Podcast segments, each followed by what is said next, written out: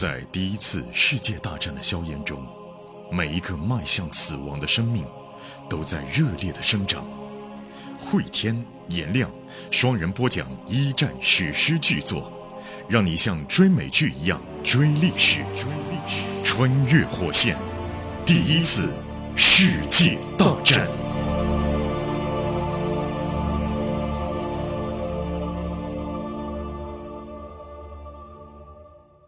穿越火线一战，各位好，我是颜亮，我是回天。时间线已经来到了一九一八年的三月份，一战的总决战拉开了序幕。随着俄国人退出了一战的战局，目前双方在战局上的力量对比已经发生了倾斜。同盟国一方可以腾出手来，把东线的百万大军调集到西线上来，跟协约国一方做最后的决战了。对于同盟国来说，现在已经耗不起了，战争的巨大的损耗让国内已经是民不聊生。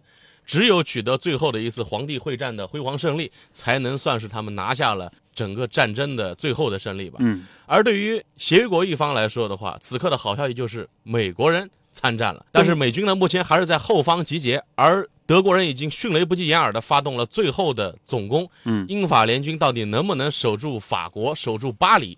沃尔特已经带着战士们冲进无人区了。他们一边弯腰向前跑，另外一方面呢，自己的炮弹还在头顶呼啸而过，在轰炸。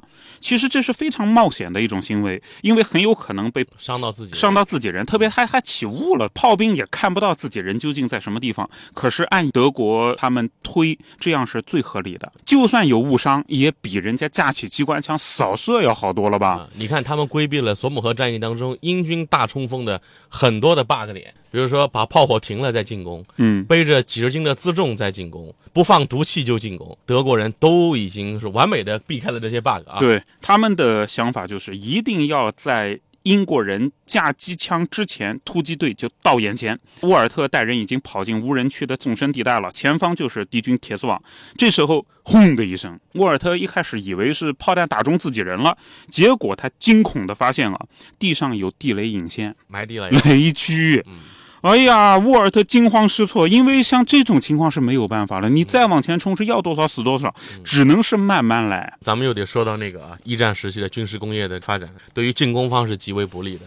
哪怕德国人规避掉了很多的 bug，但是此刻的守势一方有战壕、有铁丝网、有地雷阵，你进攻一方即便是再果断，发挥自己的炮火优势，但是在总体上，你哪怕取得了一些推进。自己有生力量的巨大的消耗也是不可避免的。嗯，是沃尔特就很绝望，为什么呢？他们的营慢下来了，九点四十分炮声停了，然后呢，九点四十一分他们离开了地雷阵。前方是英军阵地，所以沃尔特心说啊，报应哦，真是报应哦。但是呢，巧在哪儿呢？雾越来越大，相互不见人的这种，因为你还有毒气呢，毒气加着早晨的这种雾霾，回头加上炮的这种 PM 十、PM 二点五一类的，搞得对面不见人。所以沃尔特一想，没事儿，那继续跟我往前冲啊。对，攻方是好消息，对，是好消息，因为别人没法瞄准，点看不见你，嗯，没法瞄准嘛。大家散开来，已经是接近到。英军的战壕了，在这里啊，沃尔特他们按照事先训练的这样，到战壕边上全部把手榴弹扔进去，想都别想，甭管有人没人，全部往里丢。战壕里面一阵爆炸以后，也没有射出来一发枪弹呢。沃尔特心说。那要不看看不？溜进去一看，战壕里面全是死人。他顺着战壕往前跑，检查了一下其他情况。自己突击营的话，伤亡极小。这次运气特别好，还有五六个英国士兵啊，在战壕的一个角落里面跪那投降呢，好像很害怕的样子。当然，沃尔特看到英国士兵啊，心里就一沉。为什么呢？因为英国士兵看上去胖胖的。德军士兵好啊，吃的不错，就意味着英国的战争实力很强啊。德国兵都很瘦啊，就说明我们已经到极限了啊。沃尔特呢，看看周围的情况，发现啊，英国人没戴面具，好像也没死。那是不是化学毒剂的那个劲儿已经过去了？风已经吹到另外地方去了？他把面具一摘，就对那些战俘说，用英语喊。往我们那边走，去我们那边。英国人枪一丢，急急忙忙就跑了。接着他就跟手底下人说：“啊，我们往前推进，什么都不要管。我们穿过战壕，到第二个，再穿过第二个，到第三个，不要停下来交战。德国的战争效率确实极高啊。嗯，不管是马恩河战役还是索姆河战役当中，英军的冲锋总让人觉得臃肿，伤亡极大。德国人效率是高啊，对，炮火一冲，毒气一放，哗，到眼前了。嗯，所以好多英军士兵还没反应过来，已经被俘了。他们又往前推进了几百米，机关枪开始扫射了。第二道战壕的机关枪啊，不过呢，扫射的只有那么几个火力点，大多数火力点好像已经哑掉了。沃尔特就下达命令说：“不要在这边纠缠，绕过去，绕过去，反正他们看不见我们，绕过去。”我也不把你这个火力点，我跑到你后面再说。但是呢，由于现在已经打成了一锅粥嘛，在第二道战壕穿越的时候，发现了一些英国补给的地方。德国兵放弃一切进攻努力，无视长官一切命令，停下来开始搞饼干吃。饼干啊，什么鸡蛋啊，果酱啊，这件事情在这个时候使得沃尔特的营出现了比较严重的混乱。这个细节的交代啊，嗯，一战后期是一场消耗战，阵地争夺固然是从战斗上来看啊，是能看得见胜负，但实际的胜负是谁还撑得下去？德国人应该已经非常清楚的算出我们自己还能支撑多久，再支撑一个月还是两个月，国内就要暴动了。而他们突然发现，打消耗战，从战略上来讲，德国人可以说已经输了。啊，已经输掉了。而且呢，沃尔特还惊讶的发现吧，自己是营长，自己手底下一个连长，一边拿到果酱往嘴里塞，一边还嘟嘟囔囔的在那嚷嚷：“看看英国人吃的东西啊！”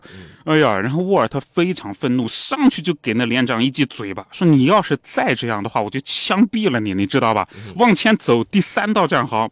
那连长心说：“营长在这儿，那走吧。”匆匆的把果酱干嘛的咽下去，揣点饼干在口袋里面，再往前，那继续冲锋。等到往前冲到第三道战壕吧，压根儿就没什么人，于是就跑到战壕后面去了。因为那时候是大雾，对吧？相互也看不到。战壕里面不是每个地方每一米都站了英国兵啊，大家肯定还是有的地方稀一点，有的地方密度高一点嘛。他们从稀的地方就穿过去了，啊，就过去了。这都已经冲到第三条战壕，就战壕后面了。等到前方啊，一个缓坡的半路上，雾很大嘛。沃尔特听到前方有人说话，带威尔士口音。那个人说：“我他妈的什么都看不见呐！”啊，沃尔特赶快把自己的兵按一按，就停在这儿啊，停在这儿，前面还是有人的。这边一个缓坡嘛，坡上面是不是还有一个据点之类的？另外一个人说啊，比利，你放心吧，他们看不见你的。又冲到比利的阵地上来了。嗯，这一瞬间啊，沃尔特似乎是回到了一九一四年，在菲茨的庄园里面，那边的仆人就是这么说话，威尔士口音。威尔士口音。他倒不是认识比利啊，嗯他听到了熟悉的威尔士口音。对对，阿波罗门同乡队在这里镇守，头顶上的天空正在逐步放亮。比利呢，他盯着眼前的雾，他就觉得，哎呀，谢天谢地啊，德国人的炮是停了，但是炮停了，说明德国人也应该靠近了。不过前面有三道战壕呢，怎么也不会到我们这儿、啊。对呀、所以阿波罗门同乡队在这儿，其实呢，一边是镇守，一边也是带整编。呃比利心说嘛，应该是没事儿。他的牌是占领了一个多面的堡垒，前面一片缓坡啊。正常的情况下，比利这边呢还能当一个瞭望哨使。他能往前看三线阵地到底有什么问题，但是现在是大雾嘛，所以眼前白茫茫一片。今天也是什么命令也没有收到，是不是这个指挥部那边有什么问题，还是说呢电话线又被德国鬼子派人给剪断了？谁也不知道。眼下呢，士兵就站啊或者坐在壕沟里头，炮轰停止了以后嘛，他们就走出了自己的火力点的防空洞。按说呢，这时候野战厨房应该是把早餐带过来了，以往都是要有茶点，都要有什么培根之类的东西。英国人吃的真不错。结果今天只有战地口粮，所以比利觉得颇为不满。他认为我们的这个后方的供应实在是太成问题了。他的牌里呢有一杆美国人设计的轻机枪，这个轻机枪是由十九岁的乔治·巴罗操控的啊，就是小少年犯。小少年犯啊。在上一轮的索姆河战役当中表现非常出色。当然，这个乔治·巴罗呢，比利是觉得，哎呀，这个确实是好兵，他射击可准了，就是他经常讲的话让比利觉得哭笑不得。乔治正坐在机枪的后面，在那边抽烟斗。另外呢，还有一门迫击炮，这个武器非常管用，发射的炮弹直径八厘米，能打七百米外。乔尼操作迫击炮。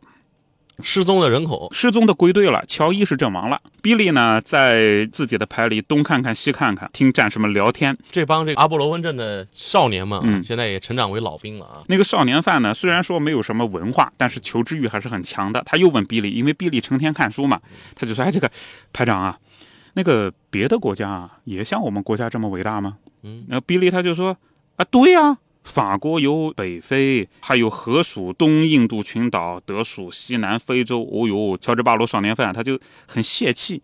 哎呀，我还以为是世，界上只有一个大英帝国呢。对呀、哎，当时受教育程度比较低的民众都以为这世界上就一个帝国。唯我独尊唯。我独尊。我们是等到鸦片战争之后才明白，哦，原来世界上有那么多的国家跟我们一样的。那八国联军打过来，按照过去嘛，就是外族入侵，嗯就是想占领我们国家的嘛，就是改朝换代。后来发现，哎，人家就是打你一顿就走了。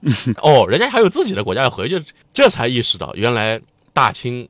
跟诸多的国家一样，只是这个地球上的国家之一。对于底层人民来讲的话，才有这样的一个国家的意识。所以还是要多读书。你看啊比利多读书，他就知道实际情况嘛。乔治巴罗就很泄气啊，他说：“哎，那些个国家，他们有什么资格统治别人？”比利就很认真的说：“哎呀，小乔啊，那我们有什么资格统治别人啊？”嗯，乔治巴罗说：“我们是伟大的英国，万国来朝啊！对，这我们是了不起的大英帝国啊！比利呢，他就觉得好笑。这个乔治巴罗啊，他没有看过世界地图啊，也没有看过什么书，但是呢，在他看来，什么笛卡尔、什么贝多芬这些知名的、闪耀在人类历史上的名人，对于他来说吧，还不及英国的一个鞋匠。其实呢，也不能全怪乔治巴罗，就多年的教育呢，包括媒体的鼓吹啊，都是告诉人们英国打赢了哪些战争，但从来不提英国吃过哪些败仗。报纸会说伦敦的民主，但是对于英国在开罗的暴政是一无所知。他们了解英国的正义，又不提英国在澳大利亚的鞭刑，也不提爱尔兰的饥饿，也不提英国在印度犯下的大屠杀的罪行。砍了多少人胳膊腿？啊比如说，英国的民众倒是知道天主教徒啊，当初曾经烧死新教徒，但是新教徒得到机会对天主教徒做的也是一样的事情啊，英国人他就不知道了。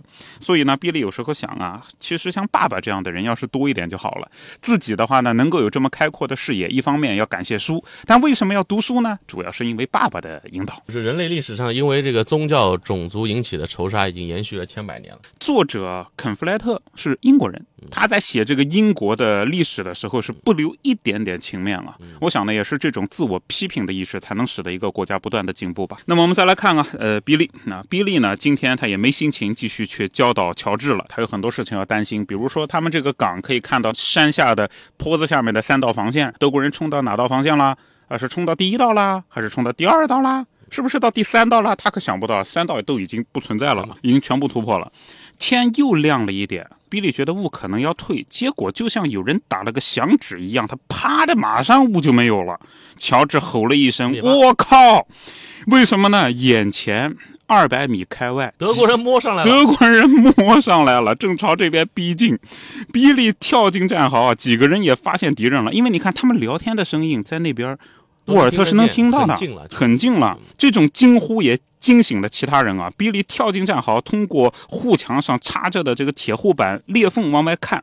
德国人呢，感觉也愣住了，就他们没想到在这边也能碰到一个火力点。几秒钟，剩下的几百个德国兵啊，一起往上就涌上来了啊！接着呢，战壕里面就响起了英国人步枪射击的声音，有德军士兵呃立刻就躺倒在地了，剩下的人呢，要么跳弹坑，要么躲进周围的灌木丛。在比利脑袋的上方，乔治巴罗扣响了机枪的扳机。一分钟以后，德国人开始还击，但是呢，比利一看放心了，为什么？没有重武器。他们都是轻装上阵的。嗯，然后比利就笑笑说：“这有什么用？”后面比利又发现自己想的不对，因为这帮德国人好像训练的很好，打枪打的这个叫准，就感觉他们火力吧并不是很强，但是只要有人开枪，这边就有人躺下。